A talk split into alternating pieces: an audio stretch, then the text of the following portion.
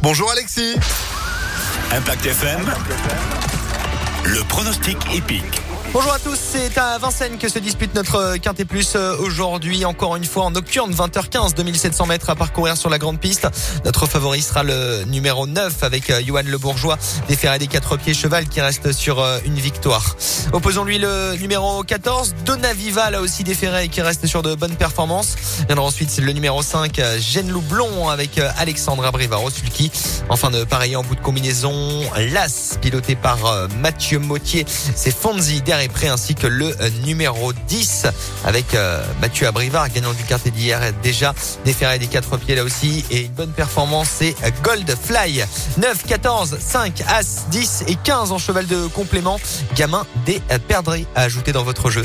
9, 14, 5, As, 10 et 15 pour le quintet plus d'aujourd'hui 20h15 au 3 à Vincennes. Lundi on se encore une fois au 3.